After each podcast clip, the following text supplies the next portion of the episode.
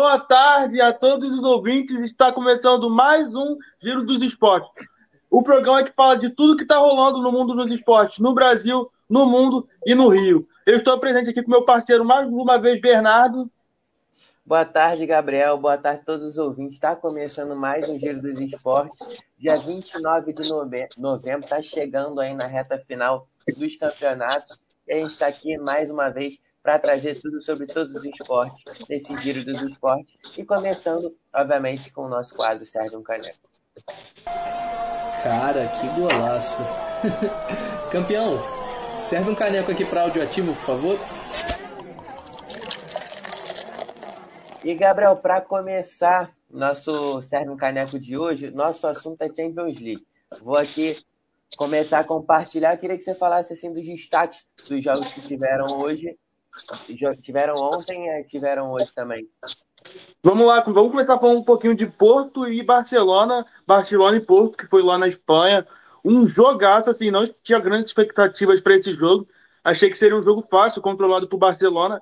Mesmo Barcelona vindo de empate contra o Raio Vallecano no fim de semana passado por 1 a 1 eu esperava que ia ser um jogo mais difícil, um jogo mais truncado. Mas não, a equipe do, do Porto se mostrou ser um time muito forte, jogou muito bem o primeiro tempo, merecia ter uma grande vantagem no primeiro tempo, até abre vantagem com o brasileiro PP, só que logo depois, dois minutos depois, João Cancelo empata o jogo e deixa tudo igual, e vamos para a primeira etapa assim, o Barcelona jogando um pouco pior, mas saindo com um ótimo resultado que foi 1 a 1 Só para vocês terem noção, foi ao todo do primeiro tempo, foi 10 finalizações da equipe do Porto e 3 do Barcelona, total domínio do Porto no primeiro tempo, mas o placar foi 1 a 1 logo no início do segundo tempo, numa linda jogada de João Cancelo, tocou para João Félix, que na, na entrada da área fez o 2 a 1 e a vitória do Barcelona, que foi muito importante num grupo onde o Shakhtar se mostrou ser forte e ia brigar pela primeira colocação. O Barcelona garante os 12 pontos e garante estar tá na próxima fase da Champions League. E é um jogo muito importante para a equipe do Barcelona se estabelecer nessa final, nessa mata-mata de Champions League. E vale destacar que semana que vem teremos um Porto e Shakhtar Donetsk. Quem ganhar se classifica para a próxima fase da Champions League. O Barcelona vai lá enfrentar o Royal Twep em casa, de novo. Então, um jogo para garantir os 15 pontos e o primeiro lugar nas, na fase de, nas oitavas de final. E vamos ver se Porto e Shakhtar Donetsk, duas equipes muito ofensivas, duas equipes que gostam de atacar, e só vai sobrar uma na próxima fase, a outra vai para a Europa League. E, e quem for para a Europa League vai ser um adversário muito chato. Vamos ficar de olho que pode atrapalhar um, um, um Liverpool que está na Europa League, um Bayern Leverkusen. Já estou imaginando um desses dois times contra o Bayern Leverkusen, seria um jogaço. Mas agora falando de outro jogo, vamos falar um pouquinho do Atlético de Madrid, que foi, foi a gente se acostumou a ser um time retranqueiro, mas de um tempo para cá vem sendo um time que gosta de jogar, que gosta de atacar, que gosta de vencer também. Jogo foi para foi a Holanda enfrentar o Feyenoord e acabou vencendo num 3 a 1 Vale destacar que antes da partida o, João, o Diário Marca, o White, fez uma postagem lastimável com o nosso brasileiro Igor Paixão. Não sei se você viu, Bernardo, você chegou a acompanhar? Vi, vi, cheguei a ver sim. Chamando ele de descendente de escravo, uma, uma postagem totalmente desnecessária e prejudicial para a imprensa espanhola que já está ganhando essa característica. Foi no caso do Vinícius Júnior, agora atacando um jogador Igor Paixão de, sem ter feito nada. O jogador joga na, na Holanda. Foi caracterizar ele, a única característica que ele poderia falar que era descendente de, de escravo, para um jogador que vem sendo destaque no Curitiba, destaque na Holanda, uma jovem promessa do Brasil, sendo tratado dessa forma pelo jornal AS. É, mais dentro de campo, a equipe do Simeone vem se mostrando ser uma equipe bastante ofensiva meteu um 3 a 1 e garante vaga nas oitavas de final. Um grupo que parecia ser muito difícil de se classificar, onde estava o nível parelho.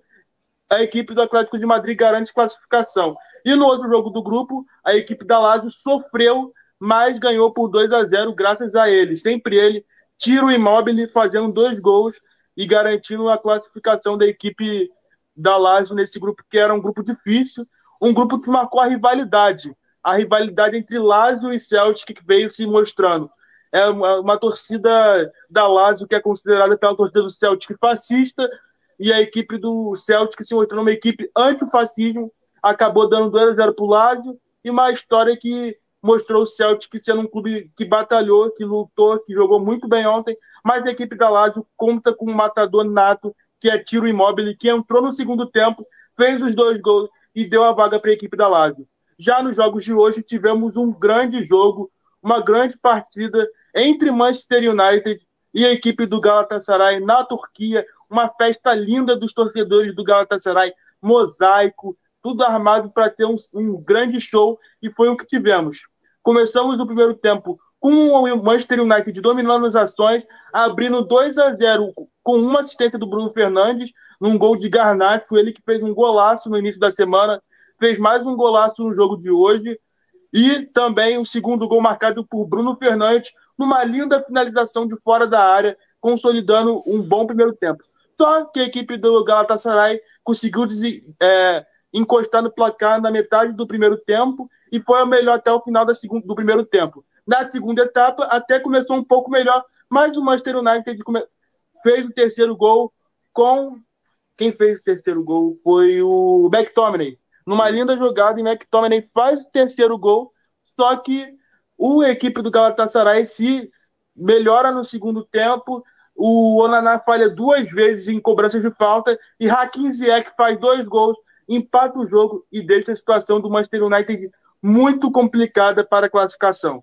Agora, para o Manchester United se classificar, precisa até ir ao hotel Old Trafford no dia 12 de dezembro e ganhar da equipe do Bayern de Munique, que é um jogo muito, muito, muito difícil, e torcer para a equipe do Galatasaray perder para a equipe do Copenhague ou empatar.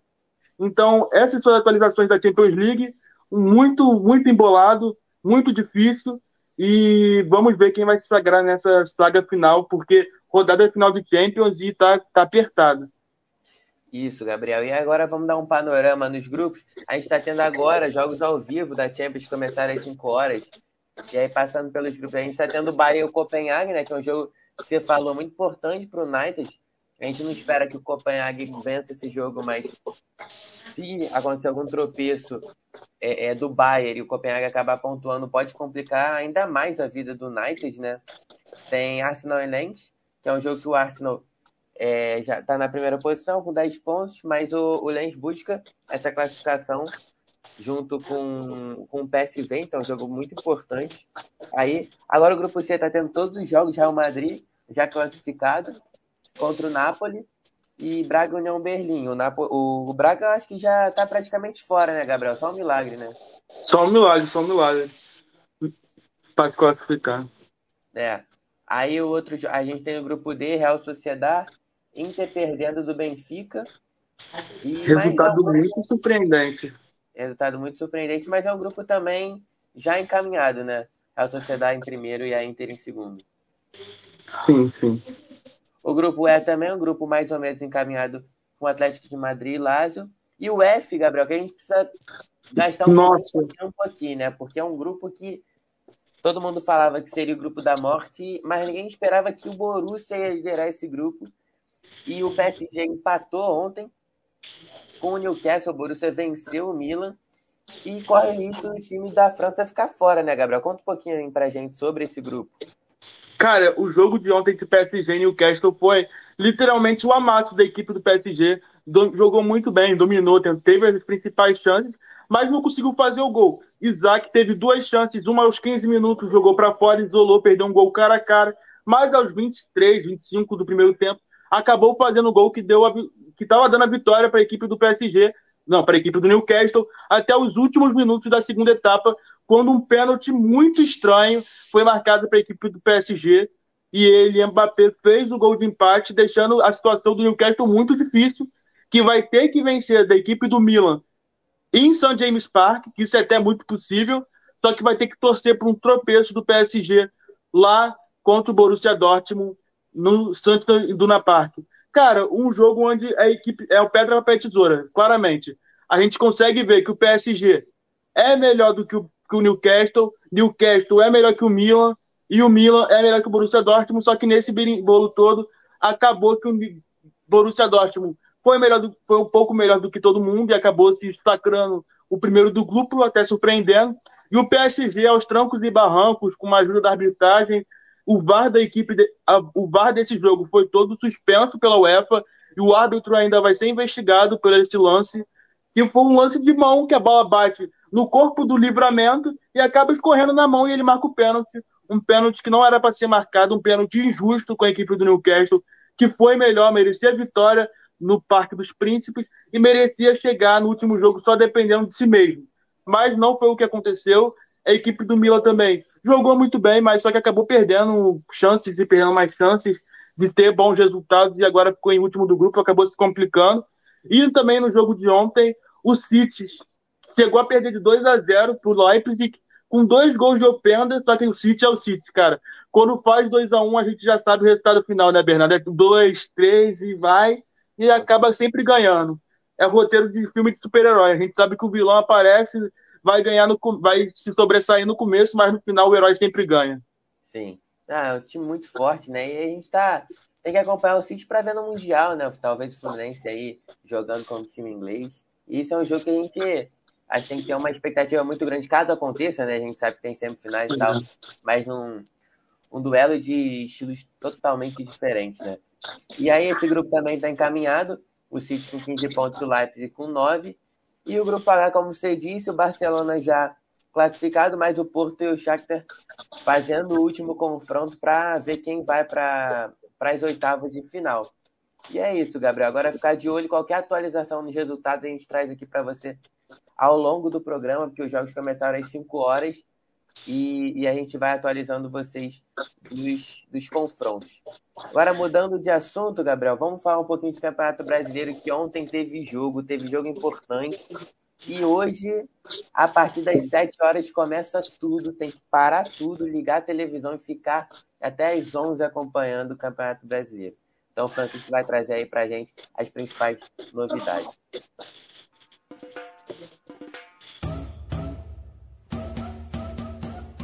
O gingado do futebol brasileiro você encontra na Áudio Ativo.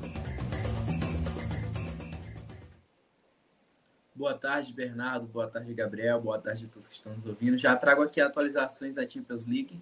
Real Madrid e Napoli tá em 1 a 1 empatado, dois gols seguidos, muito rápidos aí. E agora a gente vai falar de futebol brasileiro. Como o Bernardo falou, hoje à noite a gente começa às 7h30, já tendo um jogaço entre Flamengo e Atlético Mineiro. Mas vamos falar primeiro da rodada da semana passada, que começou com Cruzeiro e Vasco, um empate em 2 a 2 que teve gol de Puma Rodrigues e Gabriel Peck para o Vasco, e Arthur Gomes e Bruno Rodrigues para o Cruzeiro. Um empate ali que os dois times brigam, brigavam contra o rebaixamento e acabou que o empate não foi tão bom para nenhum dos dois. O outro jogo foi Fluminense e São Paulo, um jogo ali que era meio de férias, né? Dois times que já não disputam nada no brasileiro e acabou com vitória do Fluminense no Maracanã com um gol dele, Germán Cano, o artilheiro do ano tricolor. Um jogo que impactou bastante na tabela, na tabela do Brasileirão foi Fortaleza e Botafogo. Um jogo que foi adiado aí por conta daquela queda de energia no Newton Santos. No jogo do Botafogo contra o Atlético Paranaense, e só pôde ser disputado na última quarta-feira.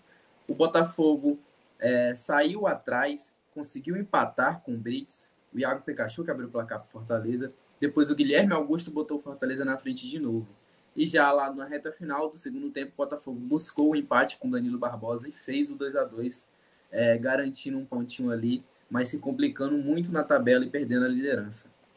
O Flamengo venceu o Bragantino, um outro jogo adiado aí por conta da data FIFA. Dessa vez aqui foi por conta da final da Libertadores, que o Flamengo jogaria alguns jogos fora de casa e acabou conseguindo o adiamento desse jogo com o Bragantino e venceu por 1 a 0 nessa disputa que também é uma disputa lá de cima. O Bragantino briga pelo título e perdeu para o Flamengo por 1 a 0 com gol do Arrascaeta.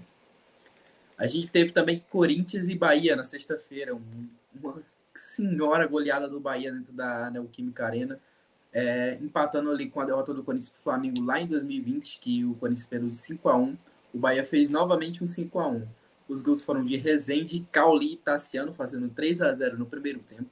No segundo, Renato Augusto descontou e fez 3 a 1 Depois, Ademir e Tassiano de novo fecharam a conta em 5 para o Bahia e 1 para o Corinthians. Depois a gente teve Atlético Paranaense e Vasco, que ficaram no 0 a 0 lá no Sul. O Vasco aí dois jogos seguidos sem vencer nessas últimas rodadas. Tivemos também Fluminense e Curitiba, já no final de semana, Vitória do Fluminense por 2 a 1 com gol de novo dele, Germancano. John Kennedy, o homem do título da Libertadores, fez o segundo. E Ressé Rodrigues marcou seu primeiro gol pelo Coritiba, já no final do jogo, é, descontando para o time do Paraná. Do domingo tivemos Botafogo e Santos, um jogo em casa que muitos botafoguenses já imaginavam que seria o jogo do título, mas na verdade está longe disso. O Botafogo ficou em 1 a 1 com o Santos, é, saiu abrindo o placar logo no começo com o Danilo, o volante. Só que no finalzinho do jogo, já ali quase com a vitória garantida, o Messias marcou para o Santos, empatou mais um tropeço do Botafogo e pontos perdidos importantíssimos. Outra disputa lá em cima é Atlético Mineiro e Grêmio, uma vitória do Galo na Arena MRV por 3 a 0 com gols de Arana, Zaracho e Hulk. O Atlético chegou firme na briga, depois, na briga do título depois dessa vitória. Tivemos também Internacional e Bragantino, com vitória do Inter lá no Sul, com gol de Ener Valência de pênalti. São Paulo e Cuiabá também jogaram e acabaram ficando no 0 a 0 lá no Morumbi.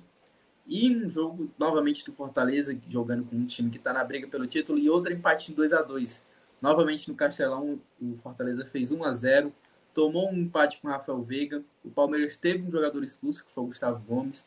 O Fortaleza fez o 2 a 1 e ali, quando a torcida do Flamengo, que estava acompanhando esse jogo também, já imaginava uma vitória do Fortaleza, o Palmeiras foi lá e conseguiu um empate com o Zé Rafael e segurou o resultado até o final. E a torcida do Flamengo estava de olho nesse jogo porque o Flamengo venceu o América por 3 a 0 lá em Uberlândia, com gols de Everton Cebolinha, Pedro e Everton Ribeiro. E caso o Palmeiras perdesse a partida para o Fortaleza, o Flamengo assumiria a liderança já na quarta-feira, mas não aconteceu. Goiás e Cruzeiro jogaram também, o Cruzeiro venceu e se distanciou da zona de rebaixamento, vencendo por 1 a 0 com gol de Robert aos 51 minutos. O outro jogo de ontem foi Vasco e Corinthians em São Januário, o Vasco se complicando aí já no seu terceiro jogo seguido sem derrota ou sem vitória. E o Vasco saiu na frente com o Pumita Rodrigues, mas logo depois o Romero empatou. Verrete fez o 2 a 1 para o Vasco. E já no final do primeiro tempo, o Corinthians buscou o empate de novo, com ele de novo também, Ângelo Romero. Na volta para o segundo tempo, Moscardo fez 3 a 2 e para fechar a conta já nos acréscimos, Giovani fez 4 a 2 e garantiu a vitória corintiana. Hoje às 7 horas nós temos Santos e Fluminense, que é o primeiro jogo dessa rodada de hoje. Depois vem Flamengo Atlético Paranaense às 7h30. Na sequência a gente tem Bahia e São Paulo às 8 Depois Cuiabá e Inter também às 8 E dois jogos às 9h30. Palmeiras e América Mineiro e Curitiba e Botafogo. A classificação do brasileiro tem líder novo, já foi falado em muito disso na última semana. O Palmeiras agora é o líder com 63 pontos. Em segundo vem o Flamengo empatado também com 63 pontos, mais atrás por conta do saldo de gols. Em terceiro vem o Botafogo com 62. Em quarto, o Atlético Mineiro com 60. Em quinto, o Grêmio com 59. E em sexto, o Bragantino com também 59. Fechando ali é, a zona de classificação para a Libertadores e da disputa pelo título.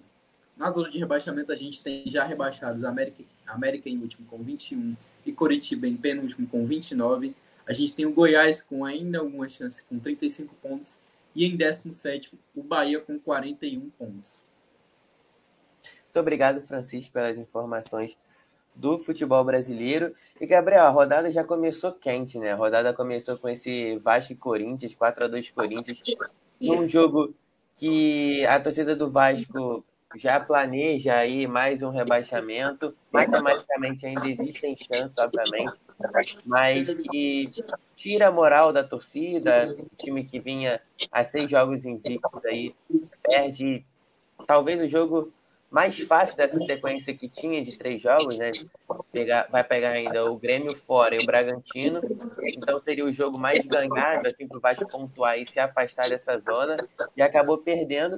E hoje a gente ainda tem, queria que vocês falassem um pouquinho sobre esse Flamengo Atlético Mineiro que está sendo tratado, e não é para menos, como uma final, né? Não que vai decidir alguma coisa, mas vai dizer muita coisa. O Flamengo ainda continua na briga, se o Atlético vem tentar um milagre, porque matematicamente vencendo do Flamengo ainda encosta lá no Palmeiras e no Botafogo, dependendo dos resultados. Então essa rodada promete, né? É, Bernardo, esse jogo vem se tratando como uma final porque é mata-mata, basicamente. Se o Flamengo ganhar o Atlético Mineiro, ele tira o Atlético Mineiro da briga pelo título. E se o Atlético Mineiro ganhar do Flamengo, tira o Flamengo da briga pelo título. E se for um empate, é péssimo para os dois. Praticamente tira os dois da briga. Então, é um, uma briga, é uma final no Campeonato Brasileiro. Esses jogos são cruciais para decidir quem vai ser campeão, mas acho ainda que é muito mais sobre o Palmeiras do que sobre essas duas equipes. Palmeiras enfrenta um jogo tranquilo hoje contra o América Mineiro, tem, tende a vencer e se manter na liderança tranquila do Brasileirão. O Botafogo também tem um jogo, vai, vai, vai em Curitiba receber, enfrentar o Curitiba e também acho que é um jogo que dá para vencer. Se for para o Botafogo reagir no campeonato até com uma vitória sobre o Curitiba, que já está rebaixado. Mas nesse jogo entre Flamengo e Atlético Mineiro, eu espero um jogo muito disputado. E na última semana eu falei que a individualidade é resolver para o Flamengo e o Arrascaeta resolveu contra o Bragantino. E no jogo de hoje não tem isso, porque as duas equipes têm craques. O Flamengo tem Arrascaeta, tem Pedro, tem o Cebolinha, que tem jogando muito, muito bem na mão do Tite. Mas o Atlético Mineiro tem a dupla, a melhor dupla do Brasil, na minha opinião. Acho que não. A segunda melhor dupla, porque tem Cano e Arias. Mas, para mim, Paulinho e Hulk é a segunda melhor dupla do futebol brasileiro. O quanto de química que eles têm, o quanto de assistência e gols que eles contribuem um para o outro, é, são muito fortes. E seria uma vingança também, né, pelo Flamengo ter eliminado o Atlético Mineiro da Copa do Brasil. Então, Acho que é um jogo muito aberto. Acho que é jogo de ambas as equipes marcarem. Acho de novo que é um 2x1 Flamengo, como na semana passada eu falei que acha, achava que ia ser. Mas vai ser um jogo muito difícil, um jogo muito duro e que qualquer erro pode ser fatal. Um erro de defesa, um erro de goleiro pode ser fatal e pode ser um, um, um, uma situação muito difícil para o Flamengo. O que você acha, Francisco, desse jogo? Que vai ser um jogo muito difícil para ambas as equipes. Eu concordo com você, Gabriel. Vai ser um jogo dificílimo, como a gente viu nos dois jogos da Copa do Brasil, é, que foram jogos decididos ali no detalhe, tanto esse ano quanto no ano passado, o confronto entre os dois times. É, vai ser realmente uma disputa aí para ver quem continua na briga pelo título, quem, quem vencer vai encostar ali no Palmeiras e no Botafogo. Depende muito mais um dos dois ser campeão depende, depende muito mais de Palmeiras e Botafogo vacilarem do que do desempenho dos dois vencer nos próximos jogos mas eu acredito que vai ser um jogão. Para mim, o um melhor jogo da rodada, disparado, porque os dois times vão ter que ir com tudo, todas as suas forças, todo, todo o foco, toda a vontade que tiver. O Maracanã vai estar lotado, vai ser aquela festa da torcida do Flamengo, como foi nos jogos da Copa do Brasil. E jogaço, jogaço, promessa de jogaço. Eu aposto na vitória do Flamengo também, mas não tenho tanta certeza assim. E queria saber a opinião de vocês a respeito da situação do Vasco, a respeito que muita gente está tratando já a torcida, né? Já como rebaixado e matematicamente ainda não é assim. Então, Fred, o que, você acha aí sobre essa situação? Quão difícil tá pro Vasco não cair, né? Pro Vasco escapar? Olha, é... eu acho que o Vasco está numa situação complicada. É, depende muito do jogo do Bahia hoje contra o São Paulo. Se o Bahia vencer, vai ficar bem difícil para o Vasco, vai depender de uma derrota do Bahia. Essa derrota ainda pode vir, porque o Vasco pega o Bragantino em casa na última rodada, se eu não me engano. E o Bahia joga contra o Atlético Mineiro. Se o Atlético Mineiro ainda estiver na briga, vai ser um jogo que o Atlético vai jogar para ganhar. E aí o Vasco conquistando ali pelo menos um empatezinho contra o Bragantino dentro de casa já se salva. Mas o Vasco se complicou bastante depois dessa derrota com o Corinthians. Não era uma derrota que, que podia ter, né? Assim como várias que o Vasco teve. Eu acho que não foi ainda, ainda tem aquele, aquele 10% de chance, mas se complicou muito, muito. Vai ser muito difícil não cair esse ano. É, eu também acho. Acho que a situação complicou demais e que mostra assim o, o erro que foi o primeiro turno, né? Porque você vê que o segundo turno do Vasco é bom, é um primeiro, um segundo turno de G6, até o time que mais, é, é, comparando primeiro com o segundo turno, mais teve diferenças de pontos, né? Isso escancara o quão demorado foi a saída do Barbieri, o quão mal planejado foi o time que teve a maior receita da história do clube, né? Com 100 milhões, a, que foi a janela do Vasco na, na primeira janela lá do início do ano, e mesmo assim conseguiu montar um time que briga para não cair, briga para o rebaixamento. Então é fruto disso. Mas eu acho que o menos culpado dessa história toda é o Ramon, essa nova comissão técnica aí. Tá tentando um milagre desde sempre, né? Desde quando assumiu, tá tentando um milagre tirando o Vasco da lanterna. Então, é, o Vasco vem tentando esse milagre há um tempo, né? E E é isso, mas deu uma complicada mesmo. E é isso. Muito obrigado, Francisco, pelas informações do Campeonato Brasileiro. Depois ele volta para a sequência do programa. E agora, Gabriel, vamos falar um pouquinho de vôlei com a nossa repórter Letícia Musa. Vôlei.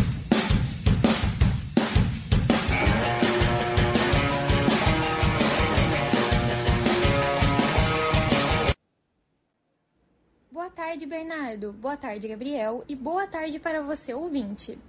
Vamos falar dos jogos da Superliga Feminina. O Fluminense venceu o Minas por 3 sets a 2 nesta terça-feira, dia 28. O Fluminense tem quatro vitórias em seis jogos, com 11 pontos, e está em terceiro lugar na competição. O Minas, que segue em segundo, perdeu sua invencibilidade contra a equipe tricolor. O Praia segue em primeiro lugar. Ontem, o Praia venceu o Maringá por 3 a 0. Vale lembrar que Praia e Minas viajarão em breve para a China, onde disputarão o Campeonato Mundial de Clubes. Na sexta passada, dia 24, o Fluminense venceu o São Caetano por 3 sets a 1. No sábado, dia 25, o Minas ganhou do Barueri por 3 a 0. No domingo, dia 26, o Osasco fez 3 a 0 em cima do Pinheiros. Na segunda, dia 27, o Blue Volley ganhou de 3 a 2 do Brasília e o Flamengo venceu o SESI Bauru por 3 a 1. Pela Superliga Masculina, os jogos desta semana foram: no domingo, dia 26, o time de Uberlândia ganhou do Araguari por 3 sets a 0. Na segunda, dia 27, o Suzano venceu o Renata por 3 a 1. Ontem, o Minas venceu o time de Blumenau por 3 a 0. E hoje acontecerá três jogos. Cruzeiro e Academia do Vôlei de Uberlândia, às 18h30, Montes Claros e Joinville às 19h30 e SESI Bauru enfrenta o Farmacon de São José às 21 horas. Volto com você, Bernardo. Muito obrigado, Letícia, pelas informações do vôlei. Gabriel, atualizações sobre a Champions. Real Madrid fez 2 a 1 mais um gol de quem? Adivinha? Quero ver se você consegue. É isso. Gol de Bellingham para o Real Madrid, 2 a 1 contra a Napoli. É, já tá 3 a 0 o Arsenal no Lens, com 28 minutos de jogo, já tá 3 a 0 E o Benfica fez mais um, dois contra a Inter. E é isso, mais um de Bellingham, né? Novidade. Cara, sempre, sempre ele, né? Novidade, cara. Mais um gol dele. Impressionante, cara. Como ele faz gol, mas é até estranho, né? Ver mais um gol do Bellingham, mas não ser narrado por Rogério Puga falando, é ele, planta, é Bellingham. Ele chamou gol na, no último fim de semana e ele veio o gol. Cara, que fase do Jude Bellingham fazendo mais um gol, cara. Não me lembro de um meia fazendo tantos gols em tantos jogos seguidos. Já passou, acho que deve, já deve estar com quase 15 gols no Real Madrid. Tem nem meia temporada ainda, cara. Impressionante. Mas voltando a falar de vôlei, falando voltar de Superliga, a campanha tá dando mais do mesmo, né? No vôlei feminino é o Praia Clube e o Minas, e no masculino é Minas e Cruzeiro, cara. É impressionante como essas equipes são muito sólidas, são muito fortes e vão se mantendo dominantes na liga. E nesse começo é normal. Quem estava na frente na última temporada vai continuar na frente. Mas o jogo, o Bernardo, tem um jogo sexta-feira que vai ser um jogão. Um fla, um flu-fla na Superliga Feminina, um jogaço e um jogo que os dois equipes podem estar brigando por uma vaga na, no mata-mata. O Fluminense está em quarto lugar e o Flamengo está em sétimo, mas está com um jogo a menos. As duas equipes estão com uma derrota no campeonato, então duas equipes muito boas e muito, muito, muito complicado. Esperamos que as meninas vão bem no Mundial lá na China, né? Porque são as duas melhores equipes brasileiras, foram que chegaram nas últimas quatro finais, Praia e Minas, são as equipes que estão em primeiro e segundo na Superliga Feminina, então vamos mandar boa sorte para elas, que elas representem bem o Brasil e vamos mudar um pouquinho agora de assunto. Vamos falar de futsal, que a Liga Nacional de Futsal está chegando nessa reta final, mas quem traz melhor isso para a gente é o nosso repórter Arthur Nácia. Futsal. Boa tarde a todos que estão nos acompanhando. É, eu sou Arthur e venho trazer as novidades semanais sobre o mundo do futsal. Começando pela Liga Nacional, né, LNF, que aconteceram os primeiros jogos da, da semifinal da competição. Dia 24, sexta passada, as semifinais foram abertas, com confronto de Joinville e Magnus. o Joinville comandante quebrou a invencibilidade de 28 jogos do Sorocaba e saiu na frente no confronto, né? A partida que é marcada entre a melhor defesa do campeonato, que é o Joinville, entre o melhor ataque do campeonato, que é o Sorocaba. O confronto terminou em 4 a 3. É, o Joinville abriu o placar por 2 a 0. Só que o Sorocaba rapidamente conseguiu virar a partida, em 7 minutos virou a partida, ainda no primeiro tempo. E ainda no primeiro tempo eles sofreram empate é, tendo 3 a 3 no placar.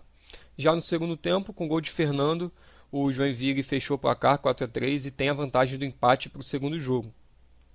Agora, pelo outro confronto das semis, que aconteceu dia 27, nessa segunda, partida entre Cascavel e Atlântico. Um jogo, pode dizer, maluco, porque acabou em 10 a 7 para a equipe visitante, o Atlântico. É, 12 gols só no primeiro tempo e 5 gols no segundo tempo. Fecharam o placar de 10 a 7. Realmente uma, uma loucura, né? 17 gols em um jogo. É, esperamos que o segundo confronto entre as equipes seja tão interessante quanto esse primeiro foi. E para definir a final, Sorocaba e Joinville vão se enfrentar nessa sexta já, dia 1, interior paulista, às 8h30. Joinville com a vantagem do empate, por ter ganho a partida por 4 a 3 E o Atlântico, que também tem a vantagem do empate, vai receber o Cascavel dia 4 de dezembro segunda-feira, às 8 horas. É, e a final dessa edição, pela primeira vez, vai ser em jogo único, que vai acontecer dia 17 de dezembro em Toledo, no Paraná. Obrigado a todos, espero que tenham gostado. Um abraço e até mais. É, obrigado, Ber... obrigado, Arthur, pelas principais informações do futsal. E, Bernardo, 17 gols não é coisa que a gente se vê todo dia, né? E principalmente 12 no primeiro tempo. Mas, Gabriel, vou, vou te falar uma coisa. Eu acho que talvez a gente veja 17 gols hoje, porque já tá 4x0 pro Arsenal, tá? Que isso? Minutos, mais um gol do Arsenal. Gabriel Martinez. Então talvez Esse... ele 17 gols também hoje, porque do jeito que tá, é. tá rolando as coisas aí, mas muito doido. 17 gols numa partida de futebol. Mais comum, né, do que de futebol normal, mas é é sempre bom, sempre um jogar. A gente fica na expectativa aí, sexta, dia primeiro, esse confronto da semifinal. Então a gente fica na, no aguardo para ver também qual vai ser a final da, da LNF. E agora, seguindo nosso programa, Gabriel, vamos falar um pouquinho de basquete com o nosso repórter Pedro Cheruli. Basquete. Fala, Gabriel, Bernardo e ouvinte. Estou aqui de volta mais uma vez para falar sobre o que aconteceu de melhor nessa última semana do NBB. Bora lá! Começando pelo Flamengo, que nesses últimos sete dias venceu os dois jogos que disputou.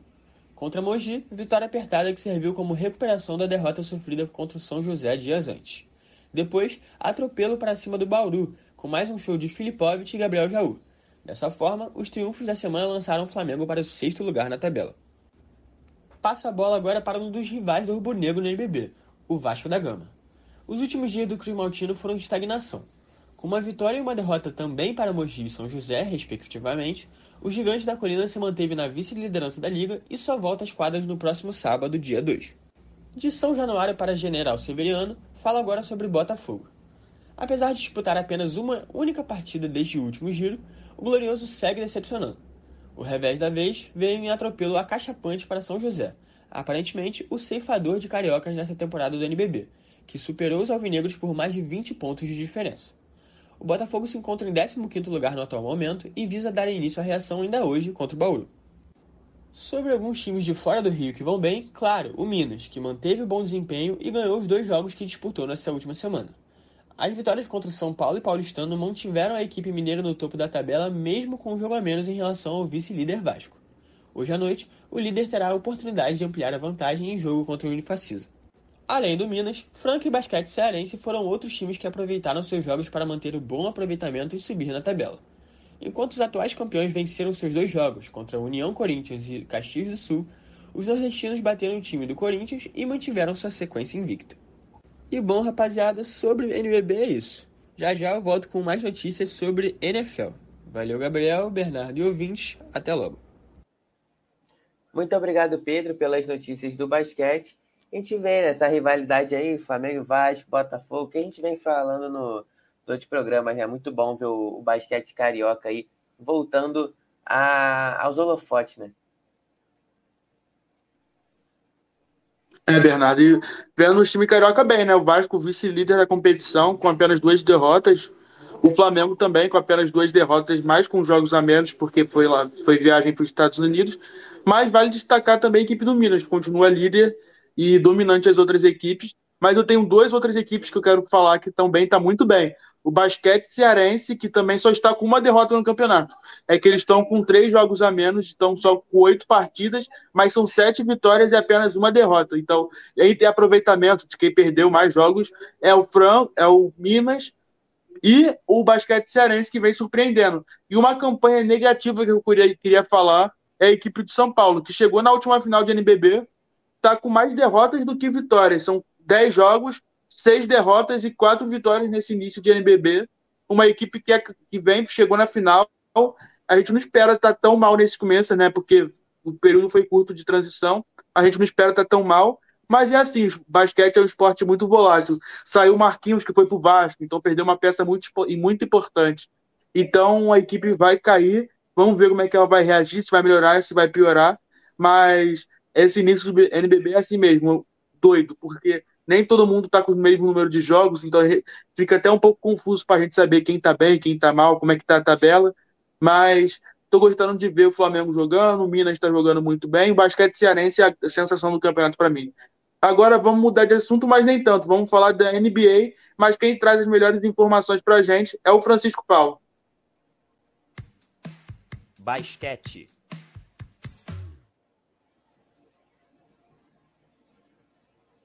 Tá mutado, Francisco. Perdão. Vamos começar aqui com uma notícia meio complicada, né? O Josh Tirey, um dos destaques do Oklahoma City Thunder, vem sendo investigado pela NBA e pela polícia por um suposto envolvimento de um relacionamento com uma menor de idade lá nos Estados Unidos. Isso teria acontecido no estado, no estado da Califórnia com uma menina de 15 anos. Seria um relacionamento consensual, mas mesmo assim ainda seria crime nos Estados Unidos. Tudo isso veio à tona depois de um perfil no X, o antigo Twitter, divulgar que ele estava tendo relações com essa menina, com essa garota. E aí começou a rolar esse boato. A NBA está investigando, a polícia também. Ainda não há nenhuma punição ou nenhuma informação extra se é verdade, se isso realmente aconteceu. A única informação que tem é de que a garota e a família não querem colaborar com as investigações, mas a NBA segue em busca de entender melhor o que foi essa situação. A gente vai agora para o Marcos Smart e o Memphis Grizzlies. O Memphis, que é o time do Jamoran, que foi suspenso por conta de aparecerem seguidamente em lives com armas, né? Armas de brinquedo, mas mesmo assim foi suspenso. E aí o time vem tendo uma temporada ruim, horrível, muito, muito ruim, jogando muito mal. E durante no último, na última partida, é, os jogadores não estavam assim, digamos, demonstrando muita vontade de se estar em quadra. E aí o Marcos Smart, que é um jogador que chegou nessa temporada, veio do Boston Celtics, tem uma cultura vencedora de liderança, chegou no intervalo e deu um esporro gigantesco no time, falando que eles estavam desrespeitando a torcida porque não estavam nem tentando vencer o jogo, estavam só participando ali dentro de quadra e sendo coadjuvantes. Outra notícia ruim é a lesão do Anthony Edwards, que estava vindo muito bem estava é, brilhando nessa temporada, mas teve uma lesão e teve aí, isso acabou acarretando numa queda do Minnesota Timberwolves, apesar de ter vencido o confronto direto com o Oklahoma City Thunder. Ainda não tem muitas informações de qual é a lesão do Anthony Edwards e quando ele vai voltar, mas esperamos que seja breve. Já do lado do Oklahoma City Thunder, agora uma notícia boa. O Chet Holmgren segue se destacando e vem liderando aí a corrida para novato do ano ele que tem números incríveis e nessa semana passada enfrentou o atual MVP da liga, o Joel Embiid, e contra um dos jogadores mais fortes e melhores defensivamente da liga, ele marcou 36 pontos, teve 6 rebotes e 3 tocos, além de converter 13 de 21 arremessos, é o que é um desempenho excelente. O Chet Holmgren já vem mostrando que ele chega para ser uma estrela e que ele vai liderar esse time do Oklahoma City Thunder aí muito longe. Uma notícia que novamente é de lesão, foi uma vítima da quadra do Cleveland Cavaliers.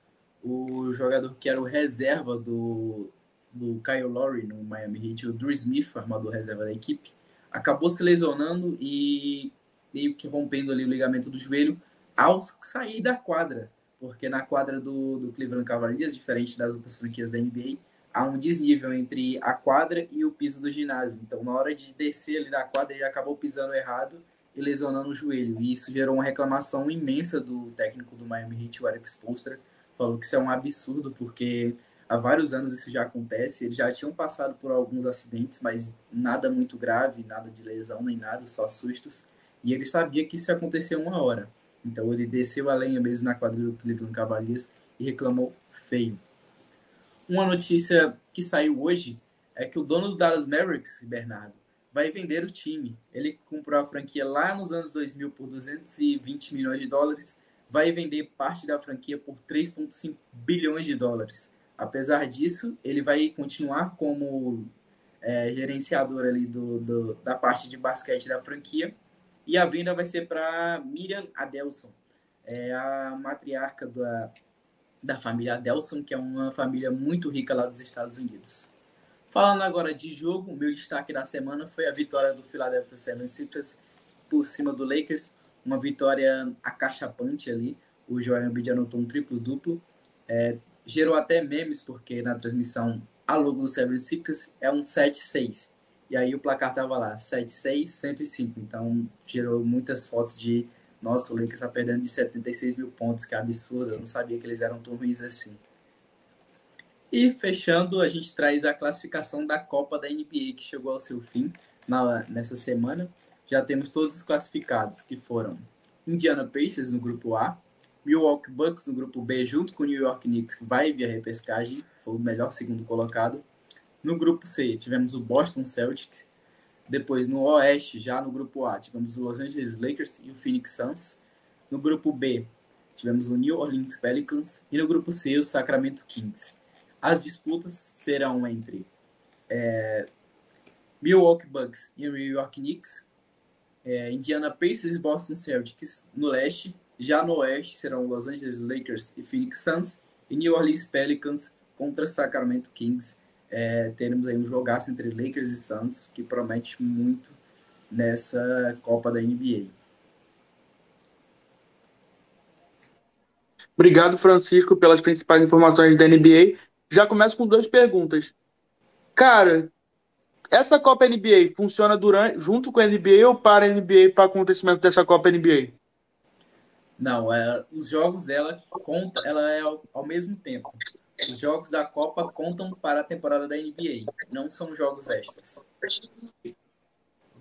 Ah, tá. E agora me fala o que está acontecendo com o Golden State Warriors, porque um jogo que estava ganho contra o Sacramento Kings toma uma virada e acaba perdendo o jogo, cara. Que que que está acontecendo com o Golden State Warriors, que era até muitos anos atrás as melhores equipes, e agora perdeu para o Sacramento Kings, que eu não sei se é tão bom assim. E o Timberwolves, cara, vence a cada tá imparável, né? Ganhou do, acho que foi do Oklahoma Thunder e tá imparável. Já são, acho que, muitas vitórias seguidas. Eu queria saber um pouco mais dessas duas equipes. Por que o Golden State Warriors está tão mal e por que os Timberwolves estão tá tão bem?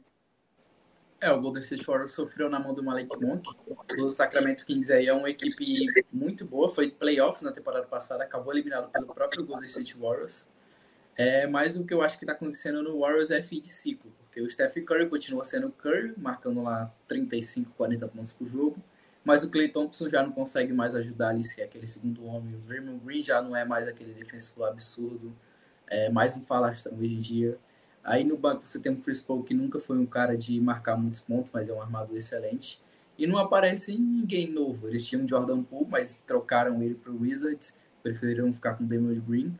E não tem outros nomes ali para ajudar o Curry a fazer muita coisa no Warriors. Então é isso que está acontecendo, é uma Curry dependência, porque os outros, as outras estrelas do time já não estão mais naquele nível de anos atrás, de até dois anos atrás, quando eles foram campeões. E o Timberwolves é a estrela de Anthony Edwards finalmente brilhando. O time ali que passou muitos anos dependendo do Carl Anthony Towns, que, na minha opinião, é um jogador que não é nada confiável e não, não é estrela em lugar algum. Finalmente chegou alguém que é uma estrela, um jogador que puxa a responsabilidade para si, que é um craque de bola. E mesmo sem ele, o time continuou mantendo ali a consistência, né? Tem do trabalho da comissão técnica também, de saber achar opções ali no elenco. E já são 11 vitórias seguidas, Gabriel. É, Bernardo, ninguém para esse time do Lobo, não, cara. 11 vitórias seguidas é, é muita vitória. É muita vitória. Você ouviu que meu time é. Vale pra caramba, né?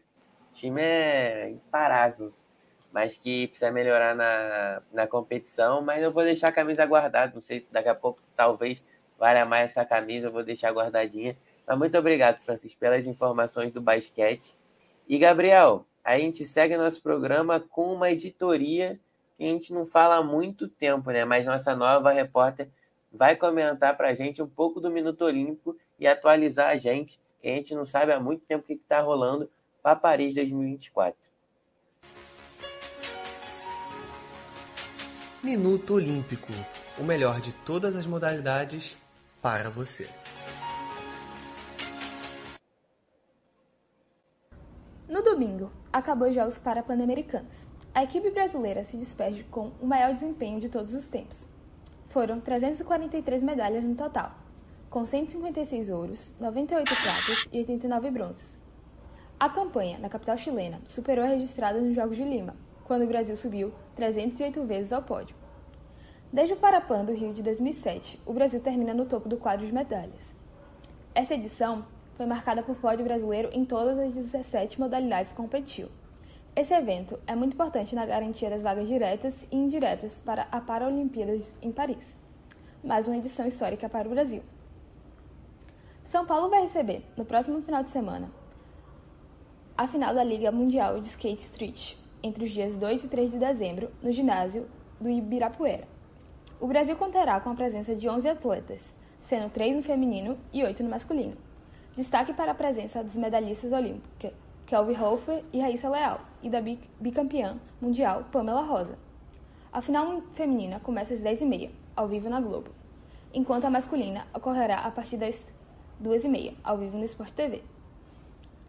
Hoje também começou o Mundial de Handball Feminino para o Brasil, que estreou vencendo a Ucrânia de forma imponente, 35 a 20, com 7 gols de Bruna de Paula e Mariana Coisa. Na sexta-feira, dia 1, a equipe retorna ao campo para enfrentar o Cazaquistão. Uma última notícia que movimentou os fãs de esportes olímpicos essa semana é que o Brasil será sede do Campeonato Mundial de Ginástica Rítmica em 2025. A ginástica brasileira vem forte e tem trazido resultados incríveis para o país. A competição vai acontecer aqui no Rio.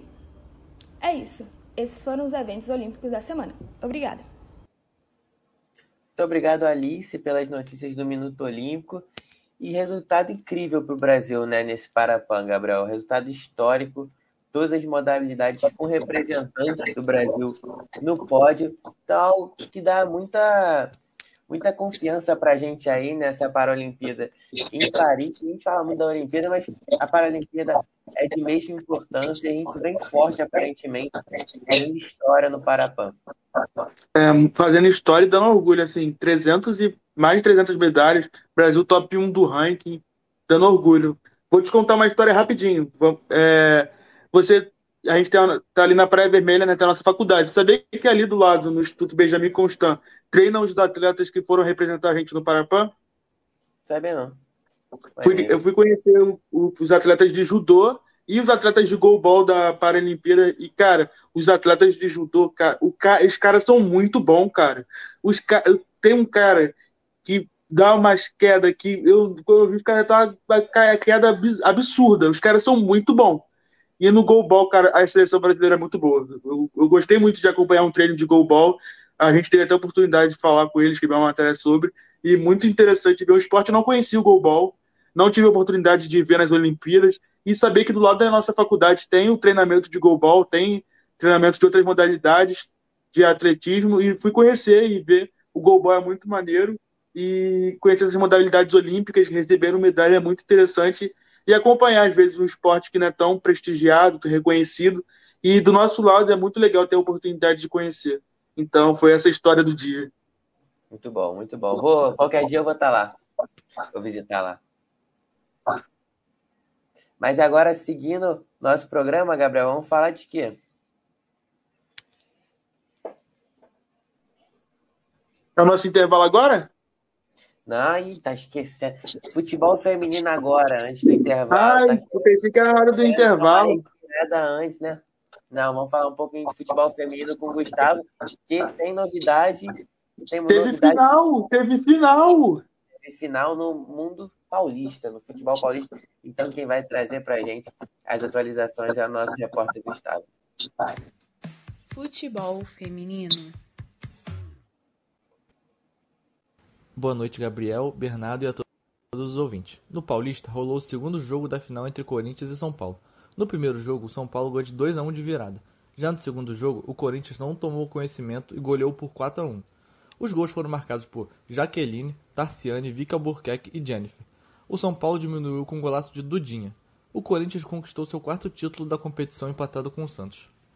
Na data FIFA, o Brasil enfrentará o Japão na próxima quinta-feira às 13h15 na Neoquímica Arena. A seleção fará mais dois jogos além desse. O primeiro será contra o mesmo Japão no próximo dia 3, no Morumbi, e o terceiro jogo será contra Nicarágua na Fonte Luminosa em Araraquara. No Brasileiro Sub-17, no jogo que aconteceu na Arena Independência em Minas Gerais, o Grêmio venceu o Flamengo nos pênaltis por 5 a 3, após empatar no tempo normal por 2 a 2. Ana Papel e Nicole marcaram os gols para o Grêmio. As zagueiras Emily e Sofia descontaram para o rubro-negro. Ainda durante o jogo, a goleira Josi defendeu um pênalti cobrado pelo Flamengo. A equipe gaúcha venceu o torneio de maneira invicta.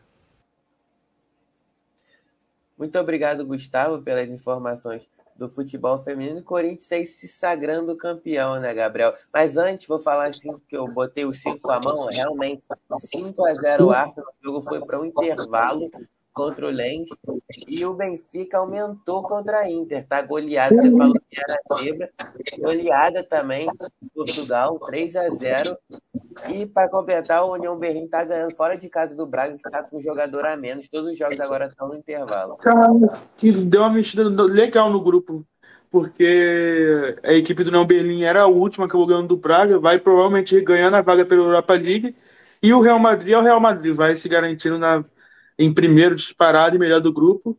Mas falando de futebol feminino, sabe qual foi o jogo com o maior público nesse domingo? Não sei. Flamengo América Mineiro, que foi no mando do Flamengo, é, foi mando da América, mas foi no mando do Flamengo, com 38 mil? Não. Foi, sabe qual foi o jogo? Com 39 mil pessoas presentes, foi Corinthians de São Paulo pela final paulista de futebol, pela Campeonato Paulista final feminina cara, o futebol feminino ganhou o coração do brasileiro. O jogo mais, mais assistido no estádio no domingo foi a final feminina entre Corinthians e São Paulo. Ainda tem gente que fala que homem não gosta de futebol feminino, que a gente que futebol feminino ninguém quer assistir. Todo mundo quer assistir. É só ter uma organização decente no CFRG, ter uma organização que trata bem o campeonato, que dá visibilidade que todo mundo assiste. Não, e a FERJ deu um exemplo, agora falando sobre a entidade assim, deu um exemplo até no, futebol masculino, né? Como trata a competição. Você viu uma comparação entre as artes né, da, do Campeonato Paulista, toda bonitinha lá no PowerPoint da vida, assim, mas tudo organizado. E a, e a tabela do Campeonato Carioca era em Excel, uma coisa, uma planilha e eles apresentando lá, então mostra realmente o descaso da Federação de Futebol Masculino e você vê que tem esse descaso. Não vai ter premiação de novo para o campeão do Carioca já nessa próxima nessa próxima temporada. Então imagina o futebol feminino, como é tratado pela FED. Então acho que Rio de Janeiro em si deve deve ter o São Paulo nessa modalidade, tanto masculino também, é como exemplo, porque é uma outra. Parece outro país, Gabriel. De falar que parece outro país, é diferente. Parece. A final feminina em São Paulo vai ter quase 40 mil pessoas, 39.200 pessoas, e a final aqui no Rio, do Campeonato Carioca, foi em Laranjeiras com mil pessoas. Então, a diferença é gritante, não é só culpa dos clubes, não é culpa da organização, é culpa também da FERJ, de como trata o seu produto Campeonato Carioca e como trata a maioria das confederações brasileiras. A Confederação Paulista é uma rara exceção que sabe muito bem tratar com o seu público, de ligar com a internet, mas também de ter no pay-per-view, de conseguir unir o público da internet com o público de pay-per-view. A FERJ não consegue nem o público da TV aberta direito, nem a gente não sabe onde vai ser o Campeonato Carioca. Descobrimos semana passada que vai ser no canal Gold. Gosto de estar se abrindo para o mundo da internet, porque tendo uma transmissão só na Record, às vezes não é da qualidade que a gente espera, mas agora tendo na TV aberta e tendo na internet acho maneiro, mas é ainda muito amadorismo. O PowerPoint, para mim, o Excel da, do Campeonato Carioca me pegou muito, cara. Não tem como você apresentar um sorteio do teu campeonato sem um Excel. Até a gente mostrando trabalho faz melhor, né? Muito melhor, muito melhor. Pois é. É muito discado. Mas chegou a tua hora, Gabriel. Vamos dar uma respirada aqui, 40 segundinhos só pra gente respirar e a gente já volta para a sequência do nosso programa. Chegou o intervalo.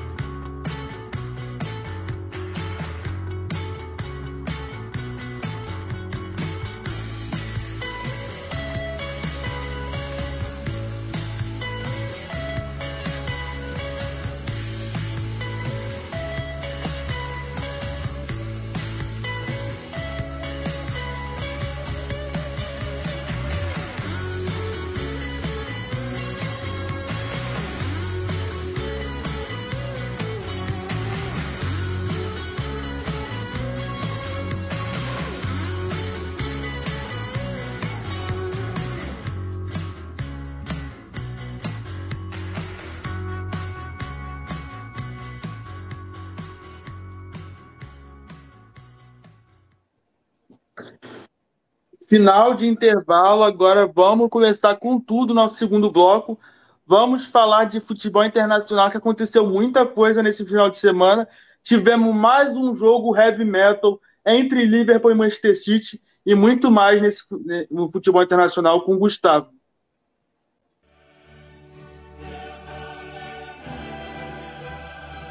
Os maiores campeonatos e clubes do planeta ao seu alcance. Futebol internacional é na Áudio Ativo.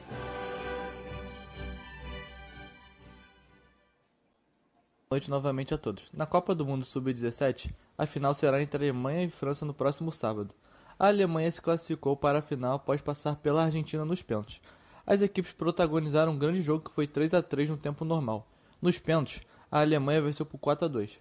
Já a França jogou contra a Mali e venceu por 2 a 1 de virada. A seleção de Mali saiu na frente ainda no primeiro tempo, mas aos 10 minutos do segundo tempo teve um jogador expulso e isso mudou o jogo.